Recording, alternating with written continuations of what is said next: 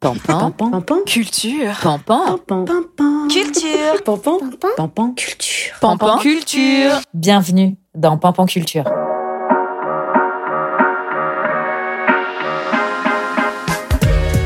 Bienvenue officiellement sur le premier épisode de Pampan Culture. Alors que la semaine prochaine, nous vous donnions envie de sortir, voilà qu'on nous menace de fermer nos bars et nos restaurants, qui sont des lieux de culture, comme l'a démontré la dernière chronique de Sophie Garrick. Tel un couvre-feu, nos théâtres, nos musées et nos cinémas restent ouverts, sans pouvoir pourtant prolonger le plaisir d'un verre et d'un dîner. Tu sais, pour échanger après le film. T'es là, tu l'as vu, t'es en train de débattre, tu lis les critiques sur Allociné, sur ton téléphone, pour voir dans lesquels tu te retrouves, et puis tu fais durer le plaisir. Ça, peut-être que bientôt, ça sera plus possible. Donc, en attendant, on sort, masqué. Oui, oui. Bienvenue dans Pampan Culture. Pampan, culture. Salut, Alors, euh, aujourd'hui, autour de la table, nous avons Caroline Drogo, évidemment, pour les expos. Oui, bonjour. Sophie Garrick pour un blind test food autour Pour le resto aussi. Voilà, pour le resto. Resto. Et euh, une nouvelle chroniqueuse dont je suis euh, très fière. Elle s'appelle Rossana Di Vincenzo et euh, je vais lui demander de se présenter. Eh ben, coucou les filles. Donc, euh, bah, Rossana, ici présente à la nouvelle scène. Je suis très émue d'être là parce que c'est la première fois que je viens sur scène à la nouvelle scène et non pas dans, le, dans la salle où j'ai passé euh, tant de temps. Eh ben, moi, je suis journaliste spécialisée généralement sur l'humour, le stand-up, mais aussi ce que le journal où je travaille appelle les cultures urbaines. Donc, c'est essentiellement le hip-hop, la danse qui est ma grande passion. Voilà. Donc, j'espère.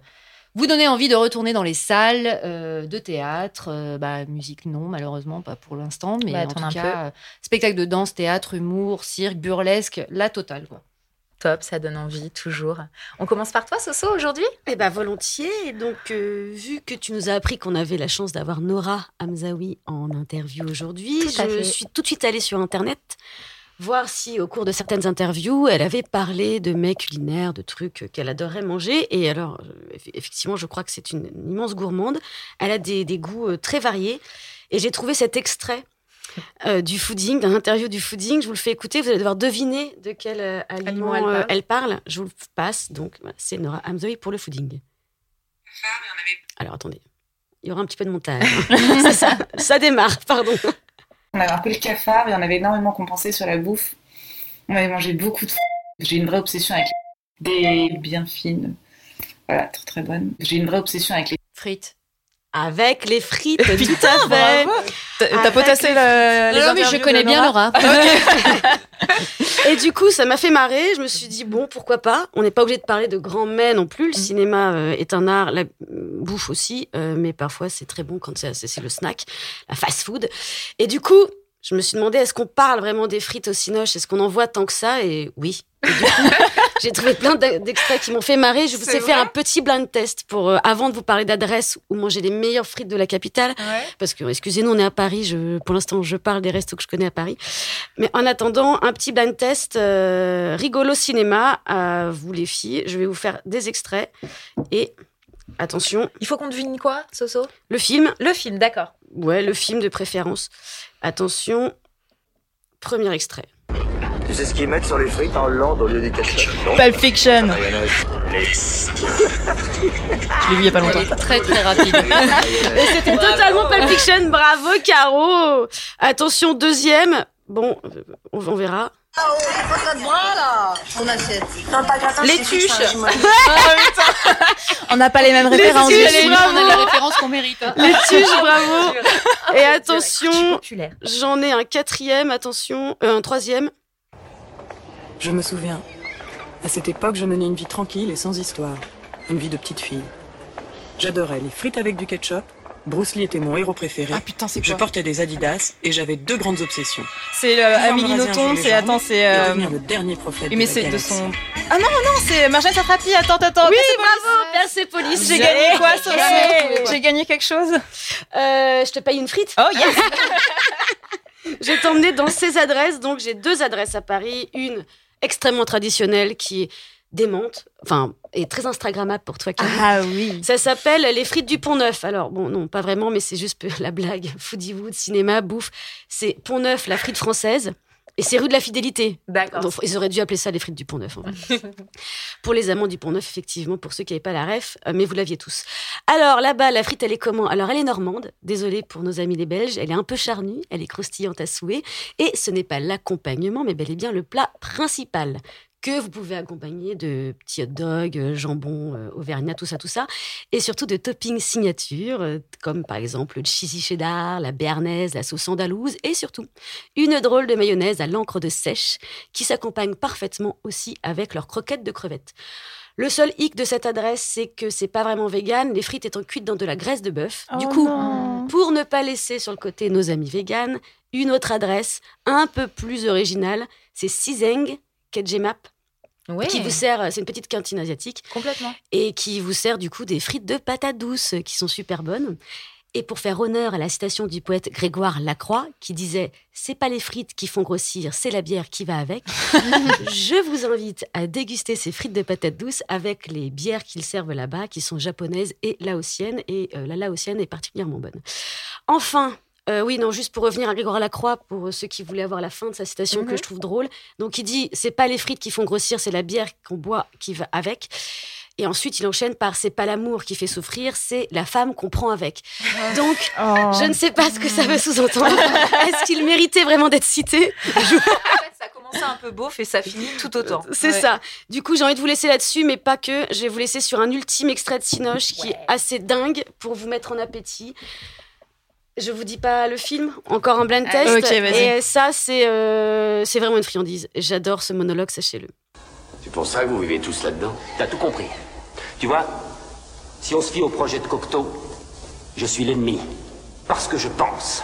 Parce que j'aime lire. Parce que je suis pour la liberté d'expression et la liberté de choix. Je suis le genre de mec qui aime aller dans un bon resto et qui se demande s'il va prendre une côte de bœuf ou un pavé de rhum steak géant avec ses frites mayonnaise. Je veux faire du cholestérol, je veux bouffer du bacon, du beurre, des montagnes de fromage. Je veux fumer un bon cigare de la taille de la Tour Eiffel dans un coin non fumeur. Je veux courir tout nu dans les rues, le corps barbouillé de ketchup en lisant Playboy. Pourquoi? Parce que j'en aurais eu envie tout d'un coup. Ouais mec, j'ai vu l'avenir façon Cocteau. C'est une vierge de 47 ans dans un pyjama beige qui boit du milkshake banane carotte en chantant une pub débile. Vous vous pliez aux volontés de Cocteau là-haut, ce qu'il veut, quand il veut, comme il veut. Votre autre choix Vous joindre à nous. Et peut-être mourir de faim. Et c'était donc Edward Friendly dans Demolition Man. Ah ouais, alors là, Ah bah non, alors putain. là, J'étais pas- moi, j'étais sur autre C'est chose. pas un monologue à la- de gloire à la bouffe et au kiff. euh, Tu sais, non, non, Demolition Man. C'est ce monologue à la Ah, gloire de la, du C'est kiff est génialissime. C'est J'adore ce monologue. trouvé ça. Voilà. Ah, trop bien, bravo Soso. On a faim c'est maintenant. J'ai faim. Faut qu'on prévoie de la food la prochaine fois, les meufs. Euh, on continue avec euh, Rosanna Oui, bah oui. oui. Alors où est-ce que tu nous emmènes Eh euh, ben, moi, des formations professionnelles oblige. Euh, Aujourd'hui, je vais vous parler de stand-up. Donc, euh, pour ceux qui ne sauraient pas encore quoi aller voir euh, euh, pour la reprise des théâtres, puisque les théâtres sont réouverts pour la plupart depuis le début du mois de septembre, bien que je précise quand même que euh, après le confinement, certains théâtres ont rouvert à partir du 22 juin et Mm. qu'il y a des spectacles qui ont joué cet été. J'y étais. Euh, je prends vraiment une minute pour faire mon ma Michel Drucker, on va dire. C'est la séquence où j'aimerais bien rendre hommage en fait aux bah voilà à tous les employés du secteur culturel parce que je pense que c'est important euh, de le répéter. Euh, les théâtres sont certainement peut-être les endroits parmi les plus safe finalement de Paris, contrairement à ce qu'on voudrait nous faire croire. On y respecte scrupuleusement les gestes barrières, la distanciation sociale, donc il y a vraiment aucun risque. Il faut retourner dans les salles de spectacle, Euh, même à 60 pour- 70% de la Mm. jauge, on rit, même masqué, on rit, on s'émeut. Et au-delà du, per- du plaisir personnel et, et de l'émotion que voir euh, un spectacle de danse, un spectacle d'humour, du cirque, etc. sur scène peut procurer, c'est presque, euh, je trouve, un acte de solidarité, si ce n'est pas de rébellion Ouais. par les temps qui courent. Euh, donc voilà, c'est important de soutenir tous ces gens qui travaillent dans les salles, aussi bien les artistes que les techniciens, que les directrices euh, de, de théâtre. Oui, j'ai envie de féminiser euh, cette profession. Donc voilà, donc pour euh, commencer, euh, qu'est-ce qu'on peut aller voir en ce moment en stand-up? Eh bien, il y a des lieux qui ont un peu joué, euh, tiré leur, épingle du jeu cet été, ce sont les comédie clubs. Donc le comédie club est arrivé en France via le Jamel Comedy Club, donc en 2006. L'émission d'abord, le lieu ensuite en 2008. Il n'y avait qu'un comédie club véritablement calqué sur le modèle américain qui était le Panama Café euh, ouvert en 2008 par Kader Aoun et Karim Kachour, euh, un lieu euh, vraiment conçu sur le modèle américain, c'est-à-dire qu'on y va pas pour voir un artiste ou un spectacle, mais bien pour voir des plateaux, des scènes ouvertes. Donc plusieurs artistes de stand-up qui se succèdent pour des passages de 5, 10, 15 minutes, euh, généralement rémunérés au chapeau. L'idée, c'est de prendre une conso, d'être dans une ambiance un peu à la cool et euh, de voir se succéder plusieurs humoristes. Donc euh, le Paname était un peu le, le- le- on va dire le, le- le pionnier du Mm. genre, puisque le Jamel Comedy Club, je rappelle, n'est pas un comedy club malgré son nom. C'est bien une salle de spectacle avec des spectacles qui jouent. Mais depuis le mois d'octobre dernier, euh, il y a donc deux nouveaux comedy clubs qui se sont ouverts et depuis ce mois de septembre, il y en a même un troisième. Ça n'était pas arrivé depuis dix ans et je pense que c'est bien euh, qu'on profite de ce voilà de cette première chronique pour euh, rappeler qu'il n'y a pas que des théâtres subventionnés, etc. Les comedy clubs existent et il y en a trois. Paris est vraiment en train de devenir une capitale presque mondiale du stand-up. Je pense qu'il faut le rappeler. Il y a plus de 19 000 spectacles par an, quelque Mm. chose comme ça. 300 à 500 euh, nouveaux artistes chaque année, c'est vraiment euh, une effervescence. Donc le premier qui a ouvert, on va rendre hommage euh, puisque, c'est une femme. hein. donc c'est celui de Shirley Soignon, l'humoriste Shirley Soignon qu'on connaît bien ici à la Nouvelle Scène Oui. puisqu'elle jouait son spectacle il y a Monsieur Shirley, il y a deux ans. Il y a ouais. deux ans. Mm. Et qui a ouvert le Barbès Comedy Club, qui est un lieu super, qui se situe donc dans le quartier de la Goutte d'Or, euh, rue Léon. Euh, c'est un tout petit endroit d'une soixantaine, 70 places. Il y a des spectacles tous les soirs, donc des plateaux. Euh, j'ai eu Shirley au téléphone pour un article que j'ai fait et qui est paru il n'y a pas très longtemps, qui m'expliquait que pour cette saison 2, il lançait plein de nouveaux formats. Donc il y a à la fois le, mardi soir, par exemple, les soirées de stand-up privé, avec Shirley qui invite un ou deux artistes, on va dire un petit peu plus confirmés, mais il y a bien sûr des open mic ou des micros ouverts. Euh, donc là, c'est vraiment euh, tous les nouveaux nouveaux stand-uppers euh, qui arrivent sur la scène, qui ont à peu près une vingtaine d'années, qui viennent tester des blagues. Ils enregistrent des podcasts. Il y a des rencontres avec des artistes en public. Il y a aussi une, une initiative que moi je trouve super. Elle fait ce qu'elle appelle un campus, donc c'est-à-dire qu'elle suit 13 jeunes euh, stand-uppers en devenir. Elle les forme. Il y a des cours d'écriture, des cours Ah, d'anthropologie, euh, des ça. cours de Mm. stand-up. Ah ouais. Enfin voilà. Donc on, on apprend véritablement le métier d'humoriste. C'est vraiment une maison de l'humour. Donc celui-là, il est dans le 18e. C'est à côté de chez moi, donc c'est parfait. Euh, le deuxième, qui est pas tout à fait sur la même ligne, il faut le dire, c'est le fameux comédie club de Farid. Donc Farid, l'homme au Sarwell et au dreadlocks, euh, qui lui est sur un positionnement un petit peu plus je dirais luxe, Euh, c'est-à-dire que bon bah voilà Farid, euh, ils ont vraiment euh, comment dire euh, restreint la communication au maximum. On n'a pas le droit de faire de Ouais. photos. La salle est Euh, complètement. euh, la salle est complètement euh, Secrète. Ah ouais secrète. Euh, ça a été designé par le- l'artiste euh, plasticien photographe euh, Mais du coup, elle est jolie. Elle Alors, c'est- super belle. C'est très très joli. Ouais, ouais, mais si, mais t'as raison, c'est très très joli. Alors l'histoire de cette salle, c'est qu'en fait euh, JR a voulu reproduire l'arrivée du stand-up euh, des États-Unis, le pays où il est Mhm. né entre guillemets, euh, même si on pourrait revenir euh, là-dessus, euh, et arriver jusqu'à la France, c'est-à-dire qu'il y a des euh, tuiles, euh, des toits new-yorkais qui Mhm. commencent un petit peu sur le haut du plafond et qui descendent petit à petit. C'est le zinc des toits parisiens et on se termine par des planches de bois qui sont censées représenter la scène. Donc les scènes de stand-up, les scènes de J'avais pas du théâtre. tout capté ça. J'ai Bah, trop envie tu d'y vois, retourner je- pour regarder ça du coup. Moi j'ai juste vu ah c'est beau. Donc voilà, alors je le savais pas non plus. hein, Euh, c'est Sa- euh, Sado Hassan Saed, la programmatrice du lieu, qui m'a expliqué euh, le concept euh, de la salle, puisqu'il est interdit de prendre des photos.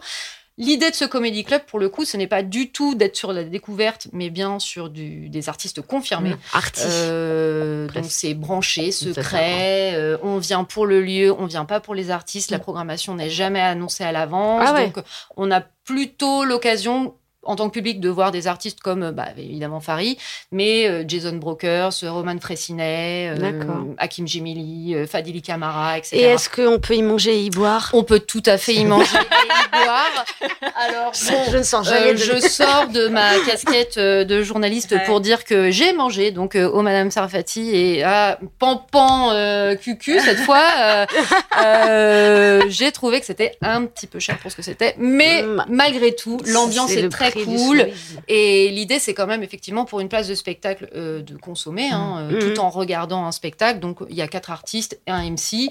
Euh, la fois où je suis allée, c'était Louis Dubourg, qui est Et un super, jeune Dubourg. artiste qui est Nous vraiment aussi, génial lui, ouais. en tant ouais. que, que, que, que MC, que Mhm. host, qui avait, euh, qui avait le, pro- le projet du One More Joke euh, avec Certes Mathurin, qui aujourd'hui est vraiment essentiellement euh, au, au Madame Sarfati. Donc le Madame Sarfati, voilà, branché, luxe, JR, Fari. Ultra mode, effectivement, c'est un peu la Fashion Week euh, quand on va là-bas, hein, faut être clair. Euh, et le dernier qui a ouvert ses portes début euh, septembre, c'est le Comedy Club de Kev Adams. Alors, on n'imaginait pas forcément Kev Adams ouvrir un Comedy Club. hein. Enfin, en tout cas, moi, qui suis un peu spécialiste du stand-up, je n'imaginais pas du tout Kev Adams faire ça. Malgré tout, il faut quand même bien dire que, eh ben, il a sacrément bien fait son travail parce que c'est une salle qui déjà est très jolie. Euh, ils ont vraiment, euh, on va dire, mille paquets. hein. C'est-à-dire que vous rentrez, c'est à la fois un bar à cocktail assez branché avec une barista, enfin une mixologue d'ailleurs, il Waouh. pas barista, mais mixologue, Céline Lopez, qui était euh, l'ancienne mixologue du Tiger, du bar Tiger, qui est donc euh, un bar à gin. Donc c'est vraiment des cocktails qui sont tout fait maison, ils font eux-mêmes leur sirop. euh, Enfin voilà, les, les, les recettes sont vraiment fait maison. Il y a Et en plus, euh, quand tu commandes les cocktails, c'est le nom de Ouais. stand-upper américain. ouais, ouais. Donc euh, j'ai commandé la dernière fois un Kevin Hart, il y Ouais, a un Jim. Carrey, voilà Ouais, ça ouais. j'ai bien Ouais, aimé ça, le- assez- le concept assez qui est sympa, vraiment jusqu'au bout. Euh, ils ont vraiment poussé le concept du stand-up, euh, on va dire sur les murs, Mm. dans la, sur la carte, euh, enfin voilà, dans la salle évidemment. Donc vous rentrez dans la salle, donc euh, il y a du street art sur les murs. euh, Il y a des artistes qui ont fait des fresques, euh, enfin voilà, que ça soit à l'entrée, en, deux- enfin en sous-sol et dans la salle du resto, parce que oui, on y mange et on y mange même plutôt très bien, euh, puisque c'est Rubens Fess, l'ancien second du chef Pierre Sangboyer, ancien top chef qui a plein de restos maintenant dans le 20e arrondissement, qui fait la cuisine. Donc on a des petites assiettes à partager, c'est vraiment très bon. Et vous pouvez descendre ensuite au Comedy Club, voir donc plein de spectacles différents, enfin des plateaux différents. Il y a à la fois du burlesque, il va y avoir des soirées musicales, il y a hum, ce qu'ils appellent un peu les soirées, on va dire mixtes, c'est-à-dire qu'il n'y a pas que du stand-up, il y a, je pense, tous les gens qui ne font pas du stand-up qui pourront être programmés là-bas, puisque les deux autres lieux sont vraiment axés sur le stand-up. Mais il y a des gens comme, je pense, Marion Mésadorian ou Julien Santini, euh, qui sont dans des trucs un petit peu plus de personnages ou, ou clownesques ou d'absurde, qui trouvent pas forcément leur place sur, les, plateaux de stand-up euh, Mm. actuels, qui pourront aller jouer là-bas. Donc ça, c'est plutôt intéressant. Il y a évidemment le Fridge Comedy Club tous les vendredis euh, et samedis. Donc là, on a des artistes un petit peu plus confirmés et ils ont également des micros ouverts. Donc pourquoi je vous parle des, des comédie Ouais. clubs aujourd'hui? C'est quand même euh, le but, c'est euh, quand on, on a une, une offre qui est pléthorique en termes de stand-up aujourd'hui Mm. euh, à Paris et qu'on ne sait pas forcément ce qu'on peut aller voir, on peut se dire que pour 20 balles Mm. à la Mm. soirée, on peut aller boire un coup, euh, voir plusieurs artistes différents qui passent sur scène pendant un quart d'heure pour faire des, des- des- vraiment des sets Ouais. qu'ils n'ont joué nulle part ailleurs, parce que l'idée du stand-up, c'est une salle d'entraînement, en fait. C'est Ouais. vraiment de tester des blagues euh, devant un public qui ne les connaît pas, bien évidemment, et de se rôder pour un futur spectacle. Donc, l'idée de la nouveauté, de la primeur, elle est vachement intéressante. Et puis, des fois, on a des belles surprises. On a des artistes qui sont un petit peu euh, des stars et euh, qui viennent jouer dans des endroits qui sont hyper intimistes, parce que les trois comédie clubs dont je vous parle, on est sur soixantaine, 70 64, places. ouais, ouais. Donc bon, alors, je suis pas ultra fan, mais malgré tout, au Fridge Comedy Club, j'ai vu Gad Elmaleh. Enfin Ouais. voilà, donc euh, il y avait Elise Moon, euh, enfin voilà, il y avait des gens un peu de cet ordre-là. Euh, au- chez Shirley, il y a quand même eu Jerry Seinfeld qui est passé euh, faire un Au set. au plateau de Sébastien Euh, Marx. Voilà, sur le plateau de mm. Sébastien Marx en anglais, parce qu'il y a aussi des Mm. plateaux en anglais et en. Attention. Donc euh, voilà, donc il y a une offre qui est euh, vraiment euh, hyper diversifiée, euh, hyper quali, et c'est pas parce qu'on va voir des open mic euh, qu'on va pas rigoler, parce que même les petits jeunes, il y a vraiment euh, de la qualité qui arrive, et euh, franchement, quand on, moi je me rappelle très bien, et je terminerai là-dessus euh, parce que c'est un peu long. Euh, euh, le- vraiment la soirée d'inauguration du Barbès Comedy Club qui était euh, début octobre de l'année dernière. Euh, ils ont enchaîné quatre plateaux dans la même soirée. Il y avait plus d'une centaine euh, de jeunes artistes. Moi qui travaille sur cette rubrique, enfin sur ce- ce- ce- cette discipline artistique depuis six ans, je n'en connaissais pas la moitié. Donc dites-vous bien les filles que euh, dans les prochaines années, on va avoir mais euh, vraiment énormément euh, d'artistes. C'est déjà un peu le cas. hein. Le ouais. stand-up est partout, euh, au cinéma, à la télévision, à la radio. Enfin, je veux dire, euh, voilà, on- c'est un art exigeant, même si l'image peut encore euh, euh, dire le contraire, enfin dans certains médias en tout cas. Euh, c'est vraiment un art exigeant, les gens bossent et euh, va y avoir du monde qui va arriver derrière. Mm. Donc voilà. Juste pour rappel. Barbès Comedy Club 18e arrondissement, Faris c'est dans le premier, Premier. arrondissement à côté des Halles Châtelet, c'est rue Berger et le Fridge Co- Comedy Room, c'est rue Saint-Denis dans le 10e arrondissement et c'est quasiment ouvert tous les jours. Ouais. Et encore une fois, euh, moi, je, je tenais juste à saluer aussi.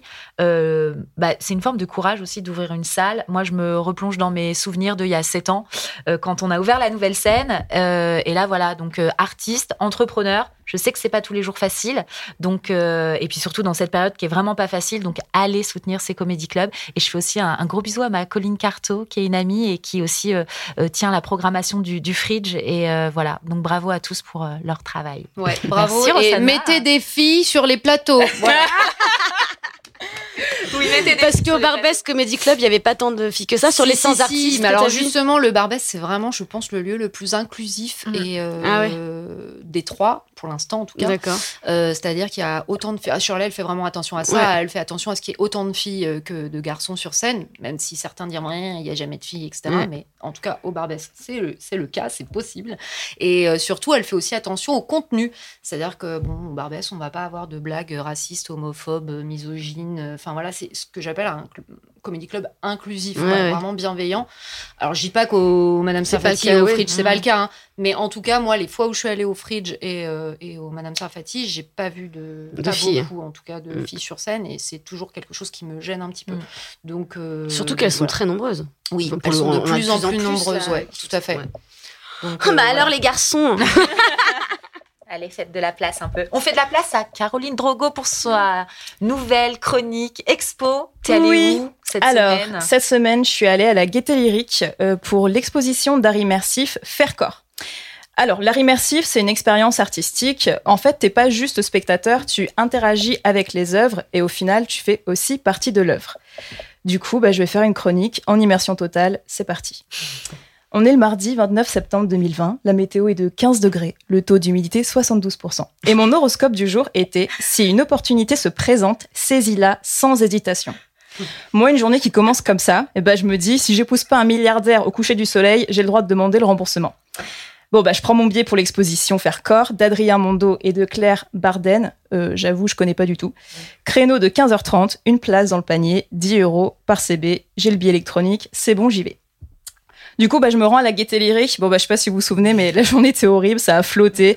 Avec l'humidité, adieu le brushing, j'ai une coupe de caniche. Donc, moins 50% sur l'échelle de la sexiness. C'est pas grave, je me démonte pas. Et là, j'arrive et surprise, en fait, à l'entrée de l'expo, on te file des surchaussures. Alors, c'est un terme technique pour euh, des petits chaussons, en fait, euh, Comme dans les hôpitaux? comme dans les hôpitaux, oui. Comme à la Donc, crèche. euh, Ouais, Comme à la crèche aussi. donc voilà, donc en fait, tu mets ça par-dessus tes baskets, donc ça casse ton style. Bon, bah, spoiler alerte, le milliardaire, c'était pas ce jour-là. Euh, et bah du coup je rentre dans l'expo et alors c'est plusieurs pièces qui sont plongées dans le noir et c'est éclairé seulement grâce à des vidéoprojections qui se baladent dans la pièce. C'est de façon assez organique. En fait, faut imaginer une espèce d'ambiance un peu JavaScript. Vous voyez un peu les codes et tout, donc c'est vraiment des projections comme ça qui se baladent sur les murs, c'est hyper beau. Et t'as une petite musique d'ambiance assez mystique qui t'accompagne tout le long. Et en fait, comme par exemple, enfin, un exemple d'œuvre, sur le sol, tu as des projections. Et en fait, quand tu marches dessus, ben, en fait, les, les projections, elles s'éloignent, tu vois. Elles te, t'as des capteurs et tout. Bah, ça fonctionnait avec tout le monde, même avec la petite gamine de 4 ans qui courait partout. Et moi, en fait, le capteur, il me voyait pas. J'étais hyper déçue. Ça n'a pas marché. Donc, en fait, faut vous imaginez-moi avec des chaussons comme ça, en train de frotter le sol, en train de faire, mais putain, pourquoi j'arrive pas à les chasser, ces trucs? Et c'est là où j'ai compris pourquoi ils nous filaient des chaussons, en fait, parce que du coup, vu que tu frottes tes baskets dégueulasses contre la moquette, euh, ça a dû, euh, donc bref. Donc voilà. Et ensuite, tu passes un sas et tu tombes sur une pièce euh, avec une projection qui est très poétique, très cosmos. Donc c'est une, énorme pièce où ils projettent. Euh, bah, t'as plusieurs formes géométriques, t'as une musique qui est euh, hyper électronique. Enfin, j'ai vraiment adoré l'ambiance. C'est un peu le moment introspection de l'expo. Et vraiment, mon conseil, c'est installe-toi dans l'angle d'une pièce, tu vois, de la pièce, et tu, tu regardes la projection. Et je sais pas, la boucle, elle doit durer peut-être 5-10 minutes. J'ai fait trois boucles et je sais pas, j'étais là, je regardais ces projections avec cette musique toute douce et c'était hyper beau, hyper poétique. Et euh, je sais pas, je me suis dit que j'avais, j'avais de la chance de faire ça, j'avais de la chance d'avoir euh, cette vie-là. Enfin, je sais pas, c'est, je me suis fait un petit moment un peu introspection. C'est une petite bulle dans le quotidien. Enfin, moi, je, je sais que j'adore ce genre d'exposition. En fait, t'es pas juste à regarder une œuvre et à faire ta propre opinion et tout. Enfin, vraiment, tu fais partie de ça. Mhm. T'es dans une ambiance, dans une, euh, c'est une expérience, quoi. Ensuite, autre style d'expérience. Alors, juste après la petite pièce euh, Cosmos, tu as des tables tactiles où en fait tu poses le doigt dessus et tu as toutes plein de petites particules qui viennent, qui s'accrochent à ton doigt, qui te suivent. Euh, j'ai pas pu la tester parce qu'il y avait quatre gamins qui arrêtaient pas de squatter le truc et en fait je me suis dit c'est pas très Covid, je sais pas s'ils sont désinfectés les mains avant, j'en sais rien. La table, il y a 20 personnes qui l'ont touché, il y avait plus de gel, enfin bref, je l'ai pas fait. Et j'avais zéro patience, j'aurais dû peut-être pousser un petit peu.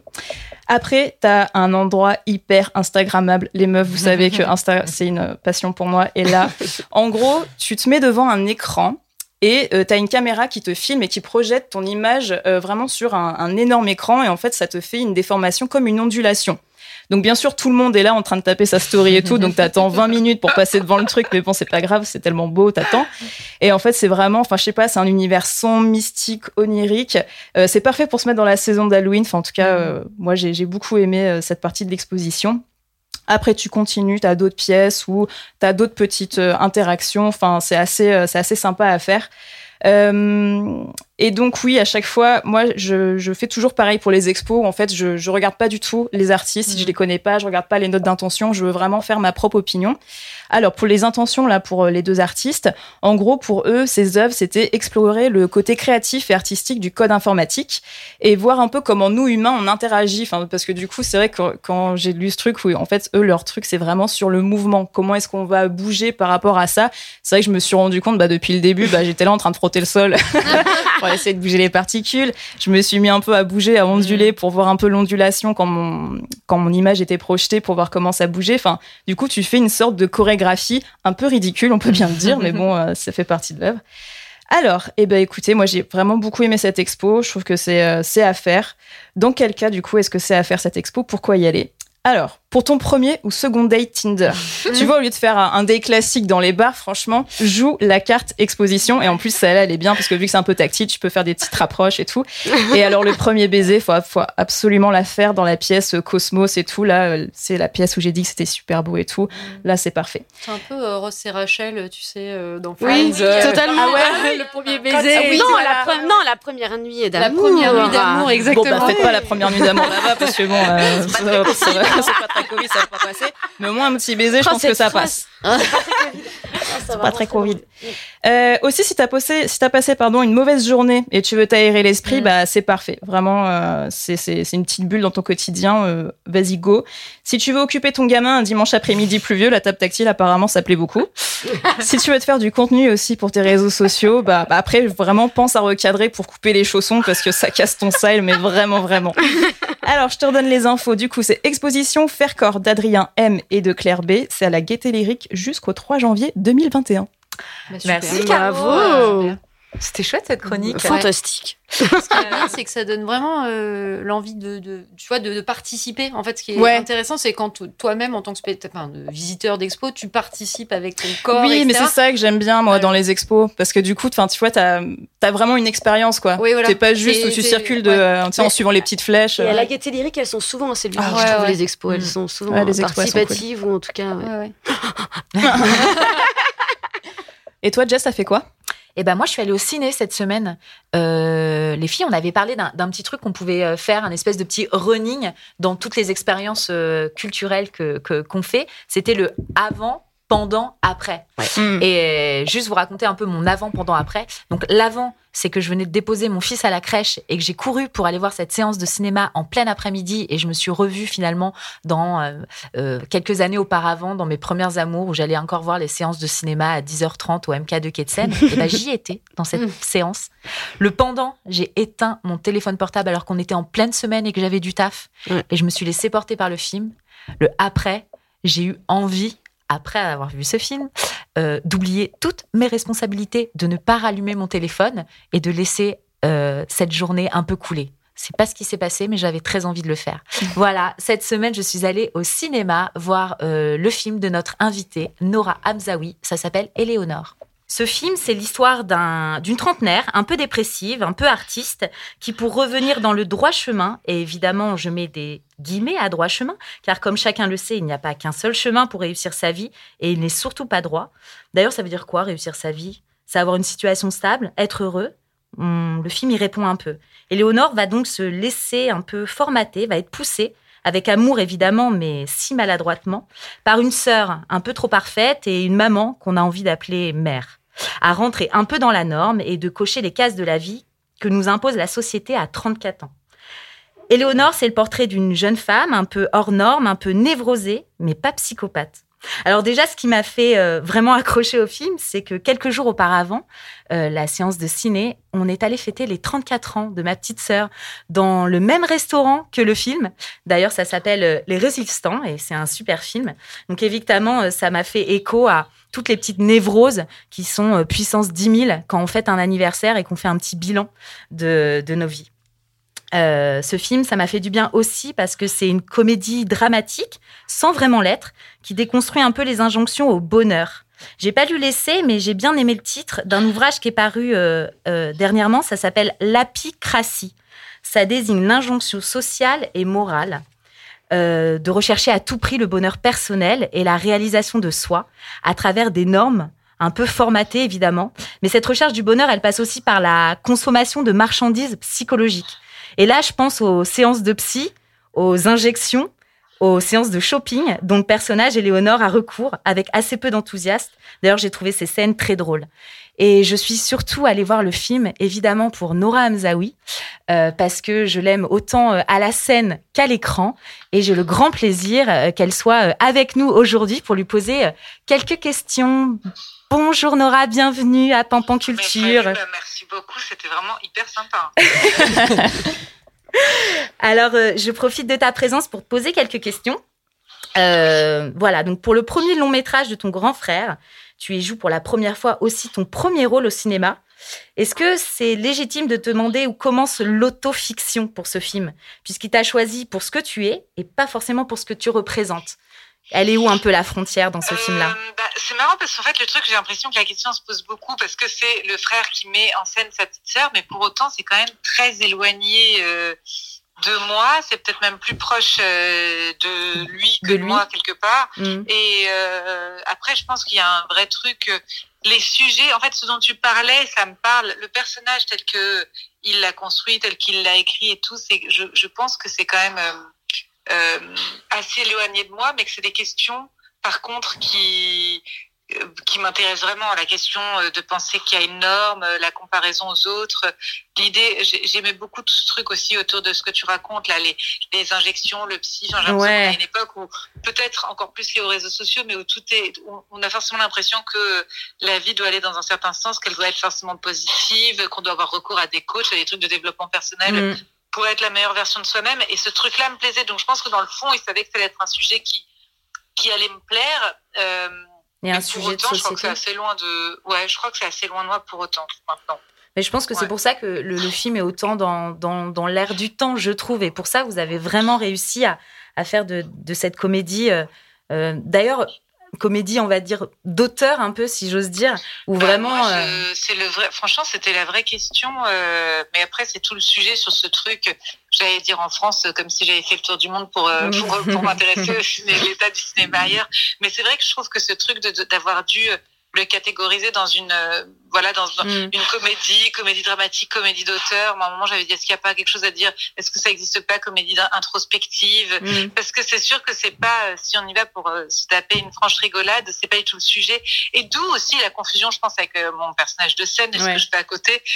Mais pour moi, c'est vraiment un petit film. euh, C'est un petit film euh, qu'on a fait, voilà, à petit, bu- à petit budget. Mm. euh, euh, euh, J'aimerais j'aimerais bien dire comédie névrotique, ça de- On peut l'inventer, de- ouais, c'est pas mal comme terme. on peut, je sais pas si euh, dans le Pariscope, je sais pas si Pariscope existe encore, de me filer un coup de là.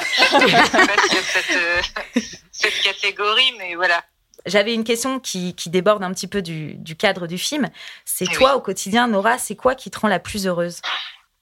Euh, bah, moi, je crois que je suis assez basique. C'est-à-dire que euh, le, la famille et la bouffe, vraiment, euh, je, je, dois dire, je suis désolée de les mettre sur le même plan, mais les gens que j'aime et bien manger et cuisiner le temps, quoi, le temps long. Le, et, et, évidemment, je dois forcément dire, mon métier me rend très très heureuse et je m'en suis aperçue en tu sais, c'est un peu comme les relations, en fait, quand tu, quand tu te sépares de quelqu'un et que tu te réalises à quel point c'était bien Mm. avant. Et je crois que ça m'a permis de me rendre compte que la scène est quand même aussi un énorme euh, vecteur de joie chez moi, mais vraiment. Euh, C'était vraiment la, la, la, la troisième question que j'avais pour toi, puisque euh, le podcast qu'on enregistre, c'est vraiment pour donner aux gens de ressortir. Et je sais que dans quelques jours, tu remontes sur scène. Et euh, j'avais envie de te demander. euh, ouais. J'ai fait ma toute première il y a trois jours, je crois. D'accord. Euh, et là, je remonte sur scène, c'est la deuxième fois. Euh, oui, tu as raison, dans, dans, quelques jours, là. Ouais, le 15, j'ai Euh, vu ça. Ouais, ouais. Euh, bah, je remonte, oui. Alors, euh, et puis ça dépend en fait. Euh, Le 15, ouais, c'est sûr à Paris, mais là j'ai fait une date à Douai. Euh, et je rejoue. euh, Non, pas du tout. J'ai pas du tout joué à Douai. La meuf. Ouais, énorme mytho. Euh, je joue à Douai euh, lundi. J'ai joué à, à Fleury. euh, Fleury les, Ab- les Aubrais, à côté d'Orléans. Mais en fait, j'étais en angoisse totale de me dire, ah, je sais pas. Bon, déjà, évidemment, j'avais fait ce cauchemar où je ne me souvenais pas de mon texte. Ouais. Et, et franchement, jusqu'à la dernière répète, je m'en souvenais pas. Et c'est là où je me dis, mais tout le monde a dû te le dire. Je pense que les gens qui font ce boulot-là ont- ont- doivent Ils ont tous cette angoisse-là. Ben oui, et puis tu remontes sur scène et en fait tu dis mais en fait il y a un truc qui est programmé à l'intérieur qui est presque flippant, genre les pas se reproduisent, Mm. les pas, le truc, enfin c'est génial en fait, c'est une joie. Et je pensais que ça allait être anxiogène parce que je me disais mon Dieu masqué, distanciation, Mm. truc et tout.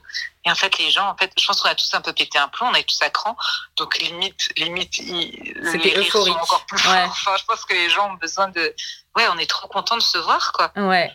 Donc euh, donc c'est cool, pourvu que ça dure quoi. Oui, pourvu que ça dure. J'ai une question, c'est un peu, ça va être une petite question un petit peu comme ça, running, qui va, qui va être dans le podcast. C'est une question que j'ai vue, j'ai vécu. Est-ce que tu as une expo, un film ou un spectacle qui fait écho à, à ta vie ou à, à quelque chose que tu auras envie de vivre fort? Euh, alors, en tout cas, un truc que je, que, dont je me souviens souvent dans les moments, enfin, un livre qui m'a vraiment euh, marqué, euh, c'est un livre de Sophie Calle qui s'appelle Prenez soin de vous. Et donc, j'ai pas envie de le, de le vivre parce que c'est un, c'est un livre qui raconte comment elle s'est fait larguer par courrier.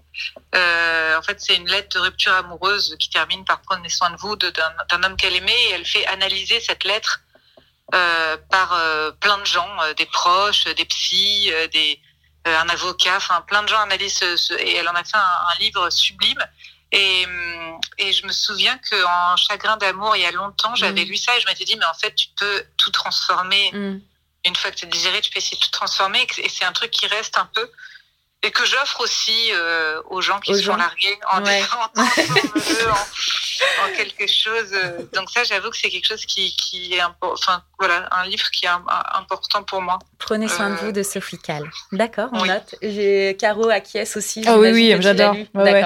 En fait, j'ai pas lu, mais je vois, c'est une artiste et euh, je sais qu'elle a fait analyser cette lettre par des médiums Mm. aussi. Enfin, vraiment, euh, c'est pour ça que je, il est sur ma to-do list de livres à bout. de livres à Oui, lire. oui, euh, c'est vraiment super parce qu'en fait, elle utilise euh, elle et sa vie comme un instrument euh, créatif et c'est voilà, c'est.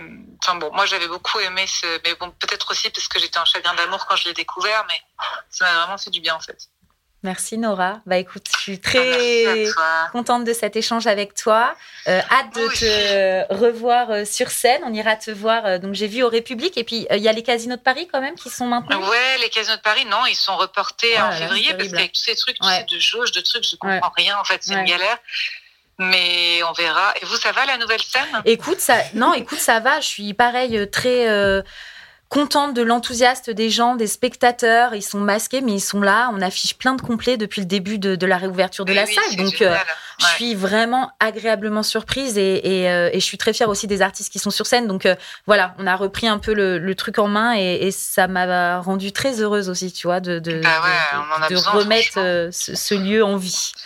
Donc Oui. voilà, on, on résiste et, pourvu que ça dure, comme tu dis. Bon, bah, bonne résistance. Ouais. Et puis, et puis à très vite. Merci Nora, à très bientôt. Bisous à tout bisous, le monde. bisous. Au revoir. Salut.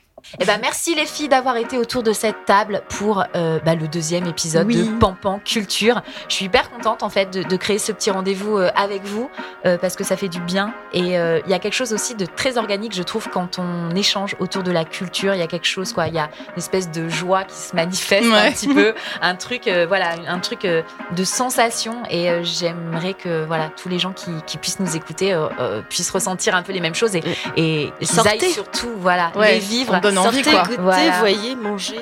Mm. Je- je- ça fait goûter et manger dans la même phrase Ouais, quand même. autour de la food. Ressentez. Ouais. Merci à vous et euh, on se dit à très bientôt.